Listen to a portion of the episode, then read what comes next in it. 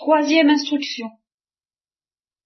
Je demande vraiment au Saint-Esprit, oui, et à la Sainte Vierge, de m'aider à m'expliquer, parce que vous disais hier soir que j'avais le trac, et pas seulement le trac, j'ai peur de ne pas arriver à m'expliquer bien. Remarquez que j'ai souvent cette crainte, et puis après, quand j'écoute ça six mois après, je me dis, bon, c'est tout de même pas si mal que ça, je suis pas mécontent de moi. Mais moment même, euh, j'ai toujours très peur de ne pas y arriver. Je, voudrais au fond expliquer pourquoi je suis chrétien. Parce que c'est pas évident. Je ne l'ai pas toujours été. Alors, et puis je constate aussi que peu de chrétiens sauraient vraiment rendre compte, comme le dit, je crois, euh, un apôtre. Sachez, soyez instruits pour être capable de rendre compte de votre foi de, à ceux qui vous interrogent. Je crois qu'il n'y a pas beaucoup de chrétiens qui comprennent bien de quoi il s'agit et qui soient capables de rendre compte de leur propre foi.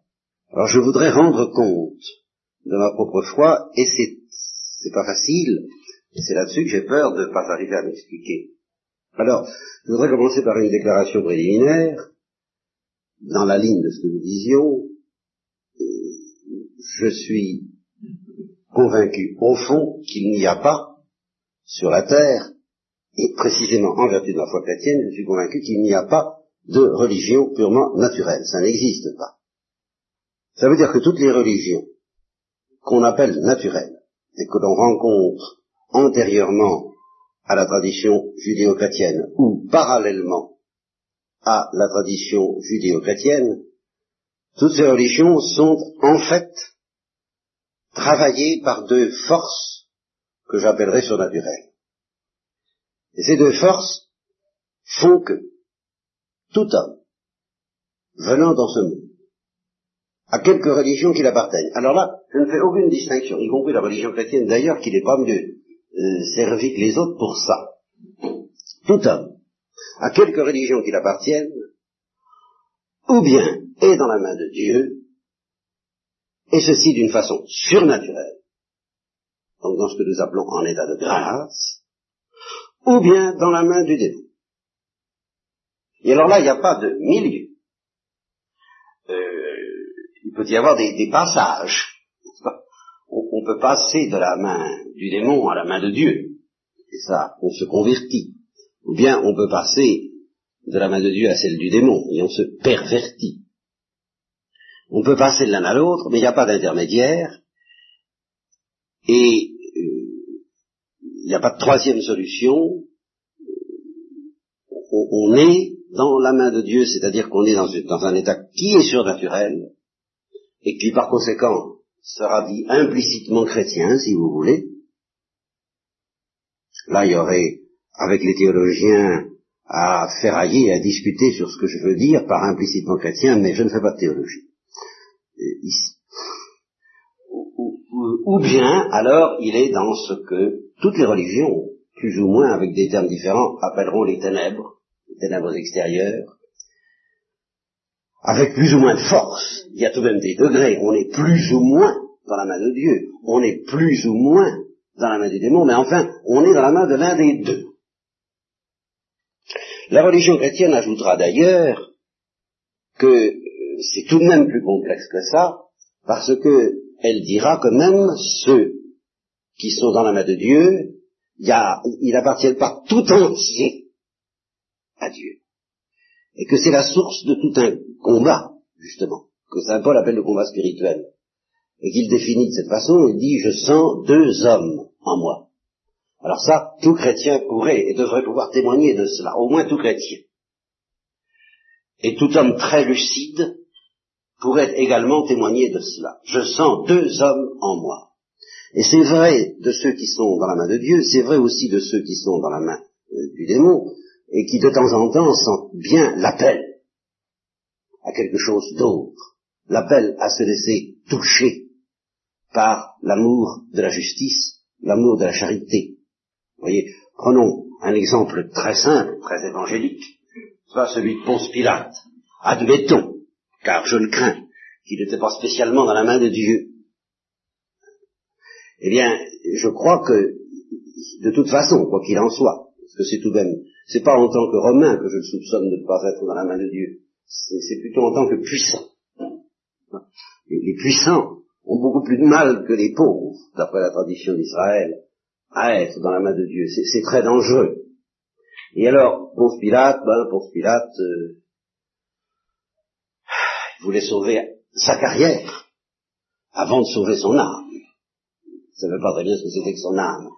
Alors il voulait sauver sa carrière. Et parce qu'il voulait sauver sa carrière, ben, il a tout de même, il a essayé de sauver Jésus-Christ. C'est là où il a eu un bon mouvement. il y a eu tout de même quelque chose qui en lui n'était pas mauvais, qui avait vraiment envie de le défendre contre la haine des Juifs, d'ailleurs. Mais il n'est pas allé jusqu'au bout. De sorte que je pense que tout homme, donc, est complexe en ce sens que même s'il est bon, il est tenté d'être mauvais, et même s'il est mauvais, je dirais, il est tenté d'être bon. Mais en fin de compte, c'est l'un ou c'est l'autre. Et alors je vous disais, de ce côté-là, la religion chrétienne n'est pas mieux pourvue que les autres. Ça, je dis à quelques religions qu'on appartienne, ben, même si on est chrétien, on peut aussi bien appartenir à la main du démon, dans la main du démon, hein, que dans la main de Dieu. Et ça, pour l'affirmer, je m'appuie sur le Christ lui-même et sur l'Évangile, qui dit il y a le bon grain dans le champ qui a été fécondé par la parole, dans le royaume, dans, dans mon Église, il y a le bon grain, mais il y a aussi l'ivraie. Et ne vous en scandalisez pas, ne vous en étonnez pas. Vous trouverez dans l'Église autant d'ivraie qu'ailleurs. Et, personnellement, pour l'avoir un petit peu fréquenté, l'Église, je serais tenté de dire euh, plus qu'ailleurs. J'avoue que lorsque des incroyants de toute espèce viennent me poser des questions et des objections quelquefois amères au sujet de l'Église, dire pourquoi l'Église euh, a-t-elle telle et telle prétention Est-elle si intransigeante A-t-elle une morale si euh, peu pratiquée d'ailleurs N'est-ce pas? Et peut-être peu praticable. Et puis alors quand j'entends surtout ces, personnes attaquer les prêtres et les chrétiens, et, se déclarer révoltés, dire moi je veux bien Dieu, le, Christ à la rigueur, mais alors ça, les, curés ou l'Église, ça, ça non, il n'y a rien à faire, je peux pas, ça passe pas. Alors, j'avoue que je, ne peux pas leur dire toujours, leur dire, mais s'ils savaient ce que je pourrais leur dire, moi, à ce sujet, tous les motifs que j'aurais, moi, de secouer la poussière de mes sandales, que je n'ai pas d'ailleurs, contre les hommes d'église, et finalement contre moi-même aussi en tant qu'homme d'église. Non, l'ivraie existe dans l'église. Et euh, le démon existe dans l'église. Alors ça aussi, c'est très traditionnel. Les pères de l'église disent, oh, finalement, euh, les lieux de perdition, les démons s'en occupent pas beaucoup. Parce que ça marche tout seul, ça roule tout droit, si je peux dire, vers les ténèbres. Par contre, ah, alors là, les monastères, et j'ai écrit récemment dans, une lettre polycopiée que je, croyais vraiment que le Saint-Esprit pouvait fréquenter les hippies largement autant que le démon les monastères.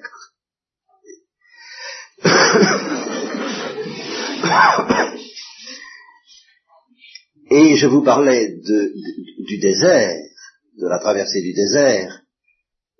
Ça, c'est une loi très très mystérieuse et là encore, je m'appuie sur Jésus-Christ. Celui qui va dans le désert pour trouver Dieu, il trouvera Dieu. Mais il trouvera aussi le démon.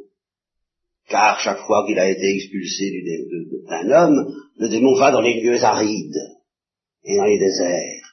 Et, il cherche où il pourrait bien revenir, où il pourrait bien rentrer. Et tous les hommes qui ont fait l'expérience du désert savent qu'ils découvrent le mystère du bien et du mal, avec une profondeur qu'ils ne pouvaient pas soupçonner, je dirais, tant qu'ils étaient des porcs, justement, tant qu'ils étaient grossiers, tant qu'on est animal, quand on n'est pas spirituel, eh bien on ne connaît pas les abîmes du bien et du mal.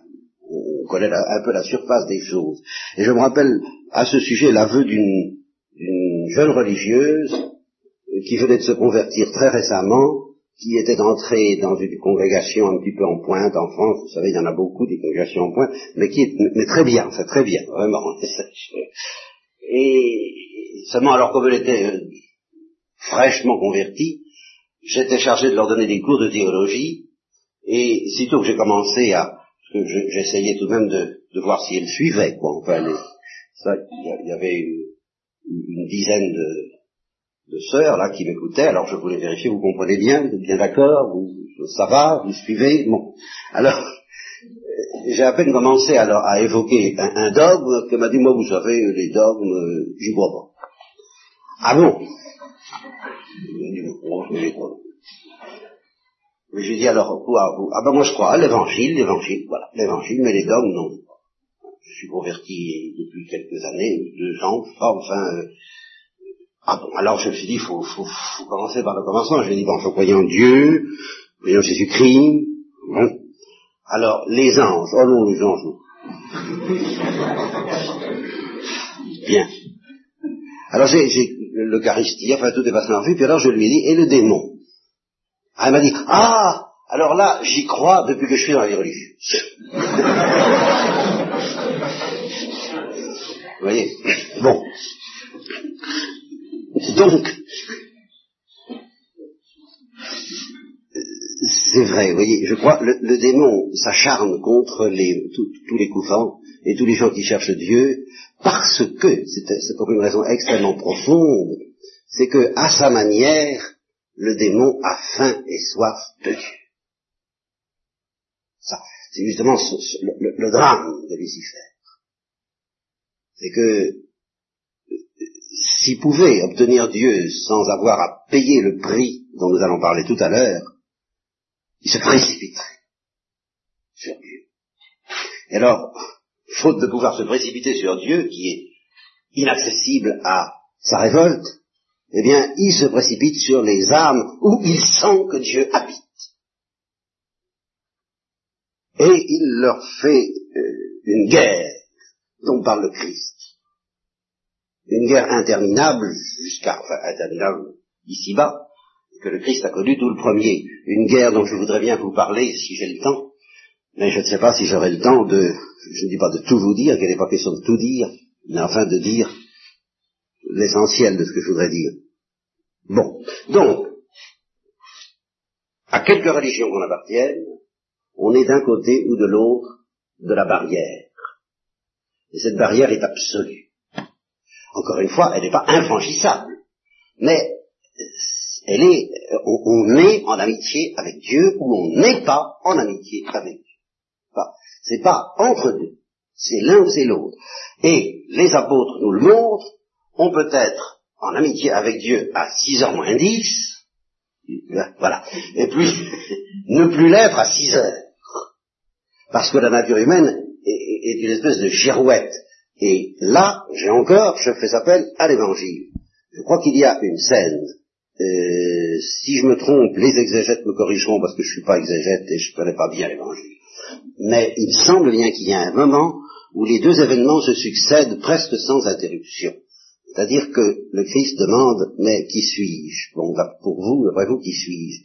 Et alors là, c'est là que Pierre, qui, qui, possédé par l'Esprit de Dieu, lui dit, tu es le Christ, le Fils du Dieu vivant. Et à ce moment-là, euh, toujours cette espèce de soulagement du Christ, quand enfin, quelqu'un comprend. Et lui dit, tu es heureux. Tu es heureux, Simon, Barjona, car ce n'est pas la chair et le sang qui t'ont révélé cela. Ça, ça vient pas ni de, moi, ni de mes miracles, ni de ce que j'ai pu t'impressionner parce que je suis un, homme puissant. Non, c'est mon Père qui est dans les cieux, qui a pu te révéler cela, car, il le dit d'ailleurs, nul ne vient à moi si mon Père ne l'a dit. Bon. Et alors je crois que c'est cinq minutes après. c'est pas, c'est pas chronométré dans l'évangile, mais enfin c'est pas, pas loin, quoi. Qu'il leur annonce la croix, et que Pierre, à ce moment-là, chapitre Jésus, lui dit, ah non, ah non, pas de ça. Euh, et il a l'air de dire, ce qu'il dira au moment de la passion de cette façon, euh, je suis là. N'aie pas peur. Non, pas, pas, pas ça. Je suis là et je, je saurais m'arranger pour que ça n'arrive pas. Je tiens trop à toi. Et alors là, le Christ est catégorique. Arrière de moi, Satan. Ben, c'est net. Vous voyez, Pierre la girouette. Il s'est même pas rendu compte qu'il passait de l'esprit de Dieu à l'esprit des hommes, mais au sens mauvais du mot, par conséquent, tout de même, à l'esprit du démon. Il s'en est même pas aperçu, le pauvre Pierre. Et il a dû tomber de haut, en se demandant ce que ça voulait dire. Ça lui arrivait d'ailleurs plus souvent qu'à son tour, Pierre. De, il y aurait tout un, cinéma à faire sur, sur, Pierre, et tous ces dialogues avec, avec le Christ qui sont... Euh, euh, tu vas pas me laver les pieds, hein, tu vas pas me laver les pieds. Et alors, le Christ lui dit, si je ne te lave pas les pieds, tu n'auras pas de part avec moi dans le royaume des cieux. Alors tout Vous voyez, c'est Pierre, ça. Euh, voilà.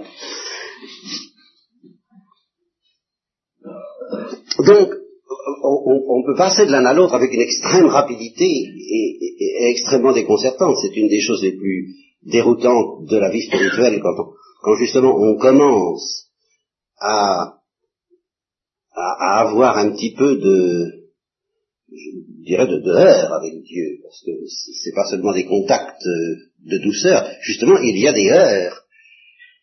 Eh bien, il, vous arrive des moments où, ça va très bien, on, sent la lumière de Dieu, on sent la paix de Dieu, on est, heureux. Alors on fonce, comme Pierre.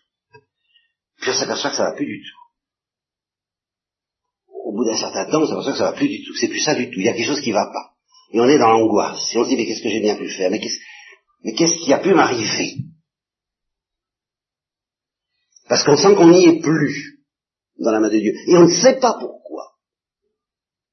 Et si jamais ça vous arrive, je vais me permettre de vous donner un truc que je pensais vous donner plutôt à la fin de la retraite, mais j'en suis pas à ça près. quand, quand il vous arrive quelque chose comme ça, où on se dit mais ça va pas, qu'est-ce que j'ai fait? Eh bien, il faut demander pardon sans savoir de quoi. Ça, je crois que c'est très très important. Il faut pas être de ces gens qui veulent bien demander pardon, la condition qu'ils sachent ce qu'ils ont fait. Là. Exactement. J'ai fait ça, mais pas ça. Et qui ainsi se justifient eux-mêmes tout en demandant pardon. Non. Il faut savoir demander pardon en, ayant conscience que c'est seulement si on commence par demander pardon alors qu'on ne se sent pas coupable qu'on saura de quoi on est coupable. Parce que, nous allons y venir tout de suite, L'orgueil est quelque chose qui bien souvent est inconscient. Et ce dont nous avons à demander pardon, c'est toujours plus ou moins de l'orgueil. Alors si on ne demande pas pardon avant d'avoir pris conscience qu'on est orgueilleux, on ne prendra jamais conscience. Alors justement, j'en arrive à ces fameux degrés d'humilité dont je vous parlais hier, parce que il y a un lien étroit entre ce que je viens de vous dire, être dans la main de Dieu ou être dans la main du démon. Vous direz, mais comment est-ce qu'on peut savoir si quelqu'un est dans la main de Dieu ou dans la main du démon Alors d'après vous, ça, ne dépend pas de la religion à laquelle il appartient. Et alors là, je suis catégorique, non. Ça ne dépend pas de la religion à laquelle il appartient. Je dirais d'ailleurs c'est le contraire. La religion à laquelle il appartient dépend de ce qu'il est, et non pas l'inverse. Selon ce qu'il est, il accueillera ou n'accueillera pas telle ou telle révélation qui le rapproche de Dieu. Et en ce sens-là, il sera jugé par le choix qu'il aura fait. Mais c'est pas parce qu'il sera dans telle religion qu'il est dans la main de Dieu, ça prouve rien. Et c'est pas parce qu'il est dans telle religion qu'il est dans la main du démon, ça prouve rien Alors, de quoi ça dépend d'être dans la main de Dieu ou d'être dans la main du démon? Uniquement, je suis catégorique de la question de l'orgueil et de l'humilité. Partout, il y a des orgueilleux, même et surtout chez les chrétiens. Partout, il y a des humbles, même chez les chrétiens. et alors peut-être que les humbles chez les chrétiens vont plus loin que d'autres. Ça, c'est une autre affaire. Seulement, qu'est-ce que c'est que d'être humble? Alors simplement, je, je précise encore, justement, si quelqu'un qui appartient à une religion quelconque, euh, quelle qu'elle soit, est humble, je mets en fait que lorsque la lumière du Christ se présentera à lui, il ne la repoussera pas. Je ne dis pas qu'il la comprendra tout de suite, ça c'est une autre affaire. Et par conséquent, il pourra mettre des années avant de se convertir, tel euh, un certain Ratisbonne, euh, un, fils d'un banquier juif qui était d'une famille extrêmement antichrétienne et qui a étudié pendant des années et des années la question, une question tout à fait brûlante pour les juifs, n'est-ce pas, judaïsme ou christianisme, et qui, au bout d'un certain nombre d'années, s'est converti. Alors, je ne dis pas qu'il se convertira tout de suite, qu'il recevra tout de suite, qu'il sera illuminé tout de suite par la lumière de Christ, je dis seulement, il ne la repoussera pas. Et c'est tout ce que Dieu demande. Nous sommes jugés sur l'accueil que nous faisons à toutes les chances que Dieu nous donne, et qui sont beaucoup plus nombreuses que nous ne le pensons malheureusement. Des jours après jours, nuit après nuit, il nous tend des perches. Et quand nous serons au, dernier jour, nous serons jugés sur la manière dont nous avons accueilli ces perches, ces gestes qu'il a fait envers nous. Et ça peut être, comme le dit toute la tradition chrétienne avec beaucoup d'insistance, ça peut être l'accueil d'un pauvre, l'accueil d'un malheureux, l'accueil d'une détresse quelconque, eh bien, ils ont accueilli, comme dit, euh, je ne sais plus si c'est Saint Paul ou Saint Jacques, enfin, ils ont quelquefois accueilli des anges, en accueillant des malheureux, et toujours, en tout cas, accueilli Jésus-Christ depuis que Jésus-Christ est venu sur la terre, en accueillant euh, des misérables. Ils ont ouvert leur cœur. C'est la parole que nous lisions il y a quelques jours. je me tiens à la porte et je frappe. Je me tiens à la porte de ton cœur. Et je frappe de mille et une manières. Et à chaque fois que tu ouvres, hein, tu me permets d'opérer en toi cette, cette, métamorphose merveilleuse qui te met dans la main de Dieu, peut-être à ton insu, et qui petit à petit, comme une aurore qui se dévoile te fait comprendre ce que c'est que le royaume des cieux. Parce que c'est une drôle d'affaire, c'est une drôle d'histoire, c'est une drôle d'aventure, c'est une drôle d'initiation que de découvrir le royaume des cieux. Mais Dieu ne nous demande pas tout de suite d'avoir compris ce qu'il réserve à ceux qu'il dont il a dit l'œil de l'homme n'a pas vu, son oreille n'a pas entendu, ce n'est pas monté dans son cœur, ce que Dieu garde en réserve pour ceux qui l'aiment. Nous le découvrirons petit à petit. La seule chose que Dieu nous demande, c'est de ne jamais, enfin, de ne jamais. On ne peut même pas dire qu'il nous demande de ne jamais faire de notre cœur. Non, je dirais, il nous demande un jour de l'ouvrir. Ça suffit. Pourvu que ce soit le bon, pourvu qu'on l'ouvre pour de bon. Et c'est là-dessus que nous serons jugés. Où que nous soyons, à quelque religion que nous appartenions. Et il peut arriver je connais une histoire qui est très nette là-dessus, il y en a beaucoup, non? Que, que chrétien, un bon chrétien, qui, qui cherche à être fidèle à Dieu, court le danger de se perdre, parce que Dieu lui a tendu une perche, plus intense que les autres, et qu'il ne l'a pas accueillie. Ça c'est... Il y a, il y a les obligations élémentaires que chaque homme doit euh, comprendre, là encore, comme il peut, selon la lumière qui lui a été donnée.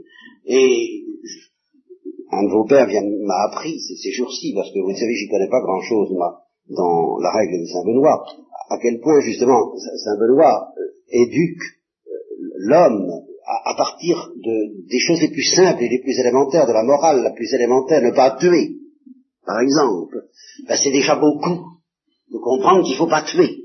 Hein, et, et d'ouvrir son cœur. Mais c'est là que ça se passe, dès ce moment-là. Que quelqu'un accepte de comprendre que non, il ne faut pas tuer. Vraiment. Mais il ouvre, la porte est grande ouverte à toutes les merveilles que Dieu veut faire en lui. Bon, mais alors voilà quelqu'un qui a compris qu'il ne faut pas tuer. Voilà quelqu'un qui a compris même la, morale chrétienne, les dogmes, les sacrements et tout ça. Bien. Il y a un autre genre d'obligation. Et là encore, je ne suis pas du tout l'ordre que j'avais prévu, je, je m'embrouille, mais tant je ne peux pas faire autrement. Il y a un autre genre d'obligation dans la Bible, et qui est beaucoup plus névralgique. Il faut que je vous explique puisque je vous dis, je suis parti là-dessus, je m'y attendais pas, je vous explique à ce sujet-là, comment j'ai appris à résumer la Bible?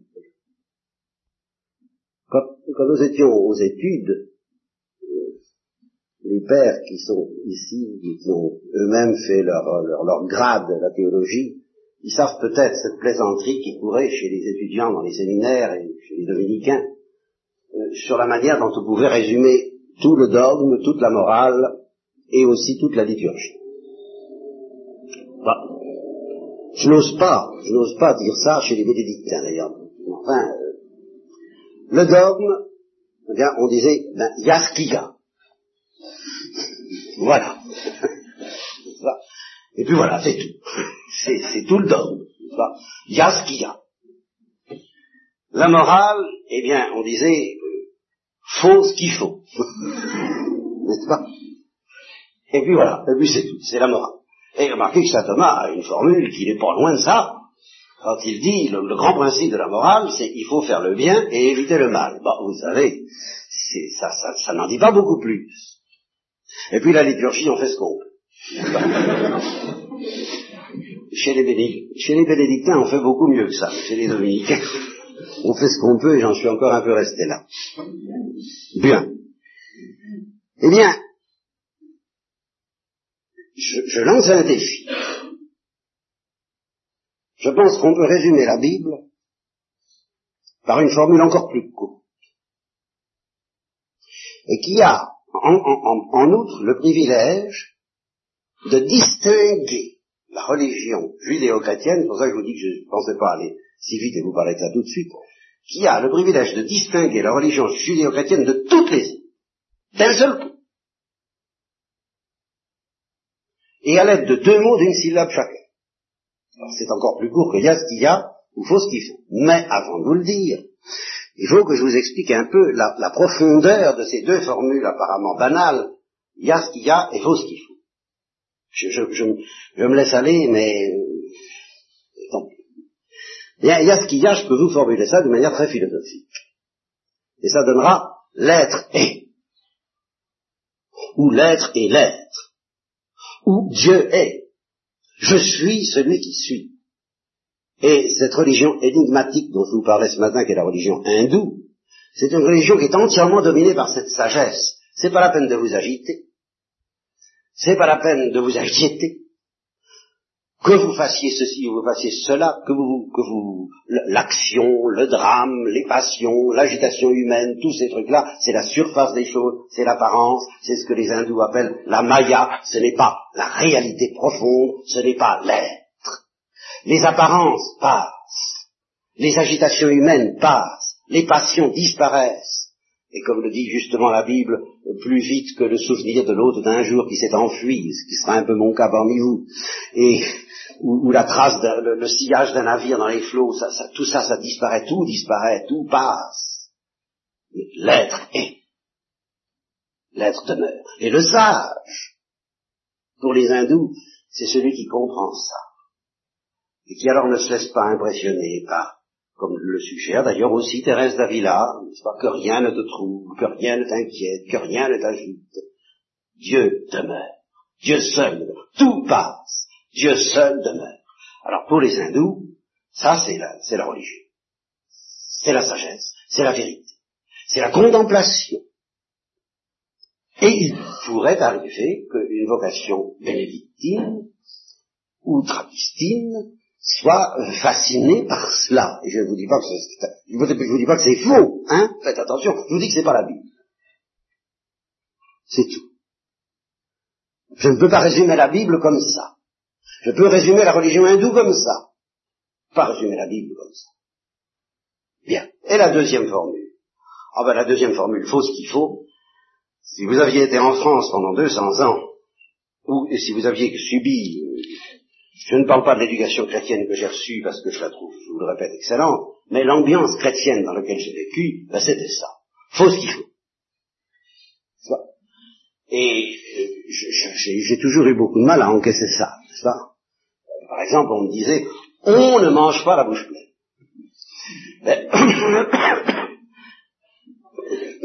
je me demandais pourquoi c'était si absolu. Quand je demandais pourquoi euh, il ne faut pas faire ceci, il ne faut pas faire ça, parce que on doit agir ainsi et on ne doit pas faire comme ça. Et j'étais tellement allergique à ça, je dois le reconnaître, j'ai toujours été parfaitement allergique à ça, ce, qui n'est pas du tout à mon honneur. Mais enfin, euh, quand j'étais au lycée en troisième, mon professeur de français, sur le bulletin, avait mis aucune confiance. Bon, alors là encore, je, viens, je viens de le dire, si quelqu'un s'ouvre à cette lumière selon laquelle ben, il ne faut pas faire le mal et il faut pratiquer le bien, qu'il faut être juste, qu'il faut être charitable, qu'il faut être chaste, qu'il faut être toutes ces choses-là, si quelqu'un s'ouvre à cette lumière, ben, il s'ouvre à la lumière de Dieu. Mais, et par conséquent, il y a une loi dans la Bible. De même qu'il y a une sagesse dans la Bible, et qu'il y a des textes qui disent bien qu'en effet tout passe et que Dieu seul demeure, il y a aussi beaucoup de textes qui disent tu ne tueras pas, tu ne commettras pas d'adultère, tu, tu ne voleras pas. Euh, toutes ces choses existent. Mais je dis, c'est pas ça la Bible. Je ne résumerai pas la Bible avec ça. Et justement, ceux qui ont résumé l'évangile avec ça, euh, chez des éducateurs euh, chrétiens en France, souvent c'est arrivé, eh bien ils ont fait beaucoup de mal. Que de révolte aujourd'hui s'explique en partie parce qu'on n'a jamais rien vu dans le christianisme, comme on dit, qu'une somme d'interdits, d'interdiction. On dit non, c'est pas ça. Alors, euh, vais-je donc tenir mon pari, vais-je vous offrir une formule encore plus courte, qui résume toute la Bible et qui suffit à la distinguer, je tiens le pari, de tout ce qu'on peut présenter de, de ressemblant. Eh bien oui, ça tient en deux mots, en deux syllabes, veux-tu. Veux-tu. Ça, c'est névralgique il y a des obligations qui sont très nettes de la part de Dieu. Justement, je suis celui qui suis et tu dois t'incliner. Et tu dois reconnaître ma vérité, mon existence et ma loi.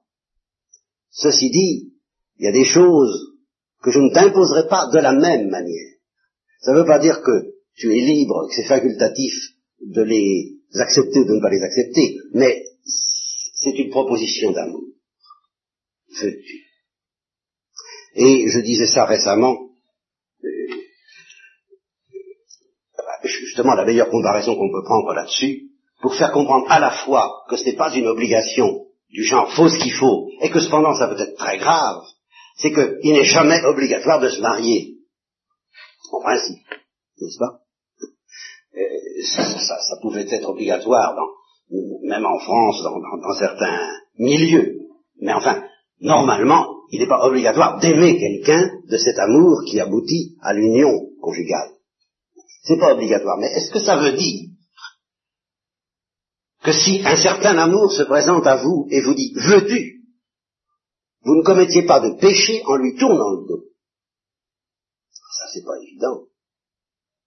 Seulement, c'est pas un péché contre les interdictions. C'est un péché beaucoup plus fin, beaucoup plus subtil et beaucoup plus grave. Quelqu'un, un, être d'une délicatesse exceptionnelle, d'une pureté exceptionnelle et d'un amour exceptionnel se présente à vous, est prêt à vous donner tout, à vous donner toute sa vie et tout son cœur, et il vous dit, veux-tu Veux-tu de moi Veux-tu de mon amitié Veux-tu de mon alliance Et vous lui dites non, vous tournez le dos, vous, ou vous lui dites simplement, euh, d'accord, d'accord, euh, laissez votre adresse. Euh, on, vous écrira, mais pour le moment, j'ai pas le temps. Hein, j'ai des, j'ai des bœufs à vendre, euh, fille à marier. Bon, non. Eh bien, c'est très grave, ça. Mais c'est d'une gravité d'un tout autre ordre que euh, la, la, stricte obligation. Et euh, je crois que j'ai relevé le défi parce que euh, regardez, en dehors de cette tradition judéo-chrétienne, et demandez-vous si vous y trouvez, euh, de la part du, Créateur, du Créateur bien, distingué justement euh, de toutes les divinités euh, qui entouraient Israël. Ça, c'est le premier travail de dégrossissement que, Dieu a fait autour du peuple d'Israël pour l'aider à comprendre de quoi il s'agissait. Tous les peuples avaient leur Dieu. au pluriel ou au singulier, mais plutôt au pluriel. Et alors, Dieu dit à Israël, bon, ben, je vais être le tien. Hein, je vais être le tien. Comme chaque peuple a son Dieu, ben, ce, sera, ce sera moi. Mais attention, je ne suis pas un Dieu comme les autres. Voilà. Et ça, ça va être une guerre permanente entre Israël et Dieu, parce que Dieu va pas, Israël va pas comprendre tout de suite que Dieu n'est pas un Dieu comme les autres. Alors, tu comprends, Israël, on passe pas d'un Dieu à l'autre, les balles, les astartés, là, comme ça. Hein Attention, je te propose mon amour, je te propose mon alliance, il faut être fidèle. Je ne suis pas un Dieu comme les autres. Bon. Alors, je vous ai dit, je me suis laissé aller, je n'ai pas du tout suivi mon plan, je, je m'excuse, c'est une digression, ou plutôt c'est une, c'est une anticipation sur ce que je pensais vous dire. Après, je reviens à mon plan. Et je dis, la question fondamentale, c'est la question de l'orgueil et de l'humilité. Et alors, qu'est-ce que c'est que l'humilité Voilà. C'est à ça que je voudrais en arriver. L'humilité, c'est pas seulement difficile à pratiquer, c'est d'ailleurs pas tellement difficile à pratiquer l'humilité, c'est très très facile à pratiquer l'humilité. C'est très facile à pratiquer une fois qu'on l'a compris. Mais ce qui est très difficile, c'est de comprendre. C'est pas comme la justice. La justice, quand on va au cinéma, et puis qu'on voit qu'il y a, ou quand on, dans la vie soi-même, quand on est victime d'une injustice, on comprend très très bien.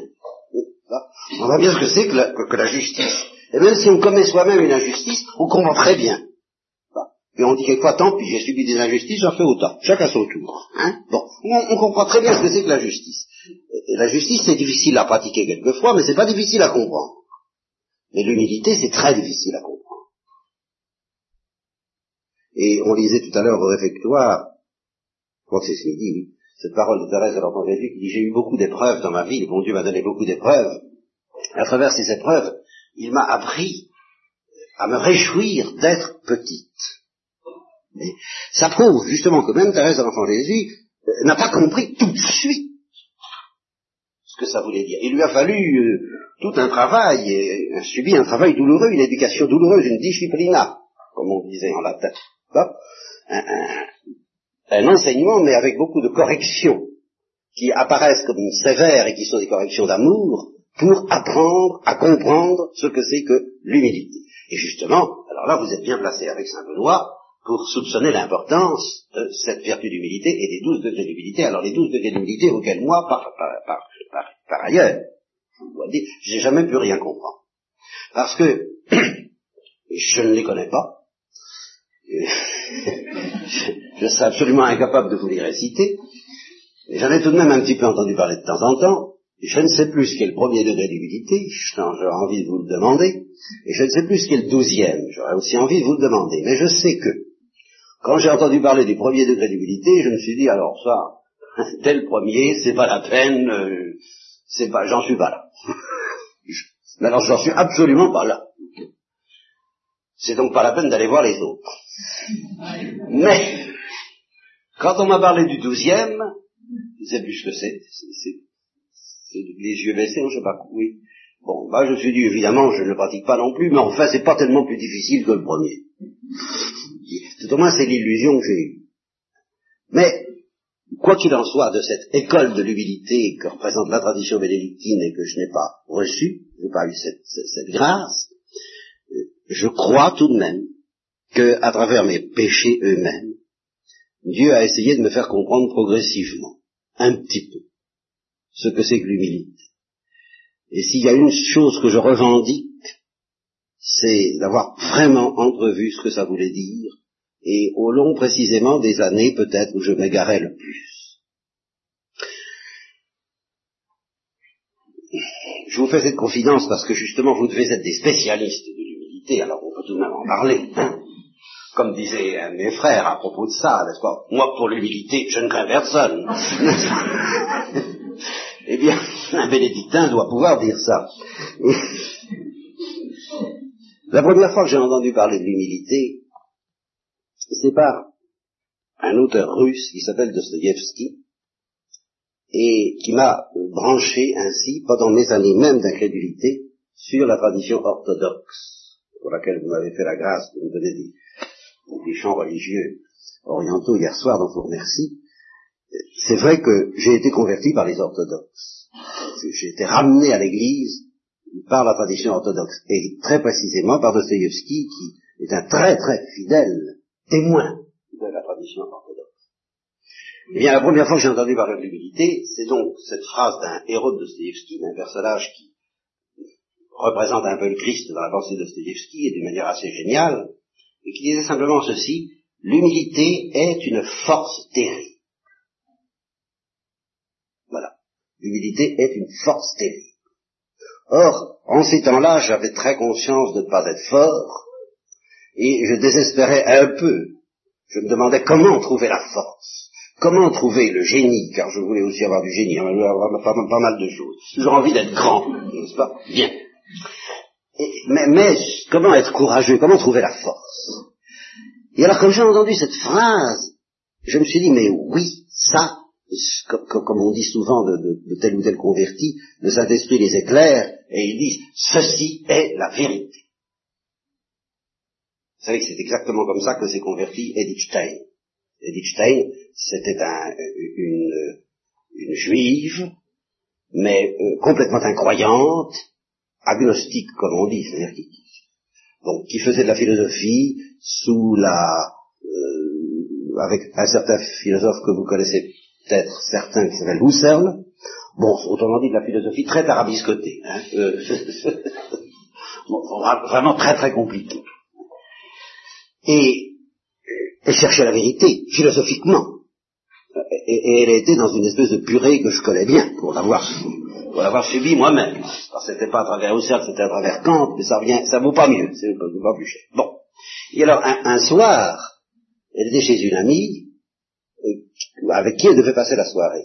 Et cette amie avait oublié qu'elle avait un rendez-vous quelque part, elle lui a dit, je m'excuse, je ne peux pas rester, mais vous êtes chez vous, euh, la bibliothèque est à vous, faites ce que vous voulez. Et évidemment, la Providence était là, et là, elle, est, tombée sur les, la vie de Thérèse d'Avila, écrite par elle-même.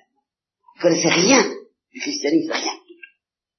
Alors elle a ouvert ce livre. Comme ça, quoi, comme, aurait lu, comme elle aurait ouvert Astérix. Vous voyez, c'est pour, pour, se détendre. Elle a lu un chapitre. Ah, ça l'a accroché. Elle en a lu deux. Elle en a lu trois. Elle y a passé toute la nuit. Et à quatre ou cinq heures du matin, elle avait fini. Elle a reposé le livre et elle a dit simplement, ceci est la vérité. Et elle est partie acheter un catéchisme et un livre de messe. Et puis elle s'est mise à genoux, moralement, et elle a demandé à l'Église de lui apprendre, alors, euh, détail par détail, boucher par boucher, tout ce qu'elle avait compris en un éclair. Ceci est la vérité. Eh bien, quand j'ai lu L'humilité est une force terrible, quelque chose en moi s'est déclenché du même genre, je dois l'avouer, et a dit, ceci est la vérité. Et je crois que c'est un début de compréhension du mystère de l'humilité, à savoir que ce n'est pas simplement une attitude vraie, une attitude euh, pieuse, une attitude euh, résignée, non, c'est une force. C'est la force. Ou plutôt, il y a deux forces. Il y a deux forces au monde. Voilà ce que j'ai compris. Mais deux forces qui sont sans limite l'une et l'autre, l'humilité et l'orgueil. Et si j'ai compris que l'humilité est une force terrible, c'est parce que je sentais bien en même temps que l'orgueil aussi est une force terrible et que je sentais cette force en moi. Et que je sentais qu'il fallait choisir. Et que tout mon destin se, se jouerait autour de ce choix. Quelle sorte de grandeur veux-tu? Quelle sorte de force veux-tu? Ou la force de la révolte et de l'orgueil, ou la force de l'humilité, de la pauvreté et alors cette force de l'humilité, bon, j'ai choisi, euh, je la cherche, je ne l'ai pas trouvée, ça c'est une autre affaire. Parce que j'ai un tempérament qui est aux antipodes hein, de, l'humilité. Mais c'est justement, je crois, parce que j'ai un tempérament aux antipodes de l'humilité, que je comprends d'autant mieux. Et il y a une chose qui va consoler, une phrase qui va consoler beaucoup un jour, euh, une carmélite de Nazareth, une carmel de Nazareth qui est une, qui est une sainte, je crois, enfin, qui a laissé des, des, des textes extraordinaires, d'une beauté poétique extraordinaire. Je ne saurais pas vous, vous, en citer un seul, sauf celui que j'ai retenu, qui m'a, sauter à la figure avec euh, étonnement. Elle dit, l'orgueil peut être une grande grâce. Ah, alors ça. L'orgueil peut être une grande grâce parce que les orgueilleux sont acculés à poser des actes d'humilité plus forts que les autres. Bah, c'est un grand danger, mais si on échappe à ce danger, alors on peut découvrir ce que c'est que l'humilité. Oui. Eh bien, je vous parlerai donc pas des douze degrés d'humilité, puisque je ne les connais pas, mais je vous parlerai des trois degrés d'humilité tels que je les comprends. Il y a euh, ce que j'appellerais la, la sagesse de l'humilité obligatoire, et qui consiste à reconnaître qu'on n'est pas à la première place, qu'on n'est pas le patron, qu'on est radicalement, que tout homme est radicalement à la seconde place. Ça aussi, je l'avais lu dans un romancier anglais, celui-là. C'était toujours au temps où je n'avais ni foi ni loi, comme on. Et euh, le, personnage, le héros de ce roman, se posait le problème du, sens de la vie, du sens de, tout ça, et il disait la mort est la réponse. La mort nous livre la réponse, parce que la mort nous apprend que nous sommes radicalement à la seconde place, même si nous ne savons pas ce qui se trouve à la première. Je trouve ça admirable. Vous voyez, quelqu'un qui ne sait pas si Dieu existe, mais qui accepte de reconnaître qu'il n'est pas à la première place, qu'il est radicalement à, la seconde, et que, comme le dit le, même héros de ce même roman, l'agenouillement lui est moralement nécessaire. Et ça aussi, je me suis dit tout de suite, ceci est la vérité. L'agenouillement est la vérité. L'agenouillement devant quoi? Je ne sais pas. Mais l'agenouillement. L'agenouillement devant ce qui est à la première place, ou celui qui est à la première place. Alors évidemment, pas devant euh, des anges et des démons, pas devant des êtres supérieurs, si supérieurs qu'ils soient, mais devant celui qui est tout à fait à la première place, l'unique. Oui, l'agenouillement est moralement nécessaire. À ce moment-là, même si on n'est pas sûr de l'existence de Dieu, on peut dire comme Charles de Foucault, mon Dieu, si vous existez, apprenez-moi à vous connaître.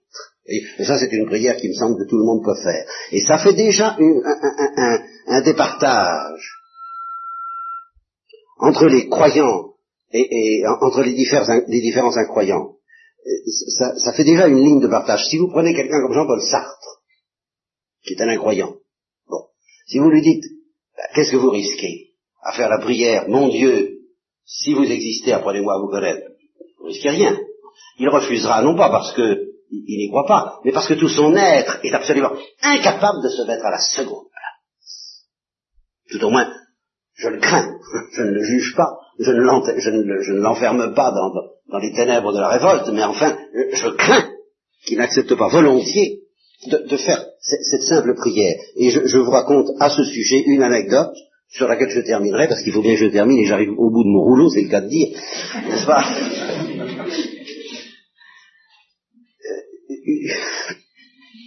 Une anecdote, en fait deux anecdotes, très précisément.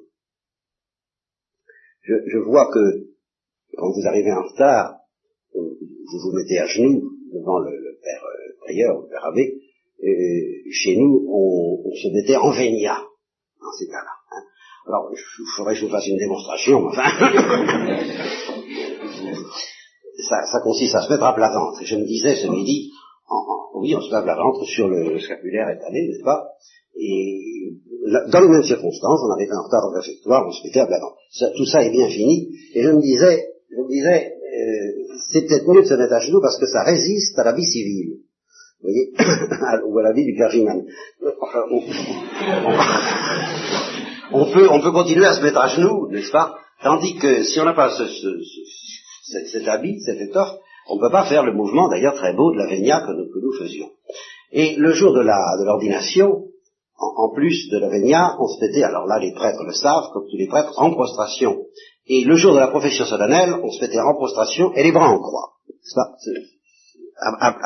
aplati, plutôt aplati qu'à plat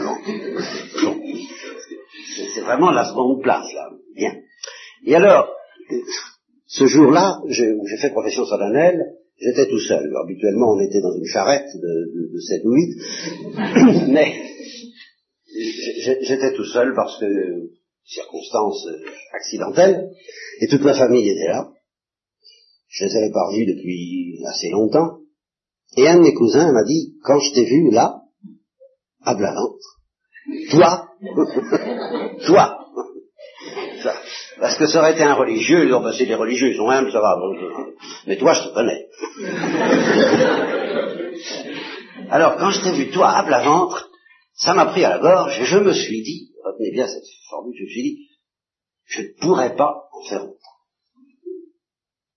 Autant pas spécialement difficile, n'est-ce pas, au point de vue physique. c'est pas une prouesse. Mais c'est une impossibilité spirituelle. Et puisque j'ai accepté de parler à bâton rompu, j'enchaînerai là-dessus euh, demain matin, parce qu'à propos de, la notion d'impossibilité spirituelle, je, vous parlerai de Saint Jérôme et de quelque chose d'extraordinaire que dit Saint Jérôme à ce sujet-là. Et alors la deuxième anecdote, voyez, pour, vous montrer le, mystère de, de, ce qui fait, la, je dirais, la prédestination, vous savez. Ça touche à des choses très très profondes. Pourquoi on peut ou on ne peut pas? Je ne sais pas. Je, constate. Et je vais vous donner alors une autre histoire qui est encore quelque chose de plus modeste encore que la question de l'humilité. On peut dire là, même une espèce de prouesse, bon, morale, bien sûr, pas physique. Mais alors, il s'agit d'une histoire qui est arrivée à ma mère, qui était visiteuse dans un dispensaire, visiteuse d'hygiène sociale, infirmière, si vous voulez, dans un dispensaire pendant la guerre, et, et qui a subi un bombardement. Elle était des secondes infirmières, il y avait une première infirmière en chef au-dessus d'elle, et euh, cette première infirmière en chef était ce que j'appelle un peu laïque et obligatoire, c'est-à-dire c'est-à-dire une incroyante un petit peu dans le genre de vous connaissez, faut être en France pour voir ça, c'est spécial quoi. Des, incroyants qui s'estiment meilleurs que les chrétiens et euh, plus parfaits que les chrétiens, la morale, alors faut ce qu'il faut, alors ça y va. Hein. Bon. Et alors, alors elle était vraiment, mais alors très violemment incroyante, n'est-ce pas? Le bombardement arrive, elle fait descendre maman à la cave parce que maman s'était pas, très bien rendu compte que ça, sentait vraiment là aussi. Et de fait, c'était un bombardement très sévère. Il y a un avion est tombé à 300 mètres, l'hélice est tombée dans le jardin du, dispensaire, on a cru que c'était l'avion, elles étaient dans la cave, elles étaient à plat ventre, pas par humilité du tout. Et alors, à un moment, la, la chef, à ce moment-là où c'était le plus dur, a poussé le bras de ma mère rageusement en lui disant, priez, vous, puisque vous pouvez. Ben vous savez, c'est ça que je veux dire à propos de Sartre. Il pourrait pas. Enfin, j'ai peur qu'il ne puisse pas. Ça n'a pas l'air difficile pourtant de prier. Et j'entends, oh oui, évidemment, prier des heures et des heures, passer sa vie en prière, ça c'est difficile. Donc, tout au moins ça a l'air difficile. C'est moins difficile que de s'y mettre une seconde, si on ne l'a jamais fait. si l'agenouillement nous est devenu moralement impossible, c'est-à-dire la prière moralement impossible, mais c'est une véritable déflagration spirituelle, et c'est pour ça que saint Thomas dit que la conversion de quelqu'un qui ne peut plus prier est un miracle plus extraordinaire que la résurrection d'un mort. Et c'est ce que cette anecdote m'a fait comprendre. Et, cette infirmière l'a très bien compris. Elle aurait voulu à ce moment-là pouvoir prier. Et elle a expérimenté qu'elle ne pouvait pas. Alors elle s'est tournée vers ma mère.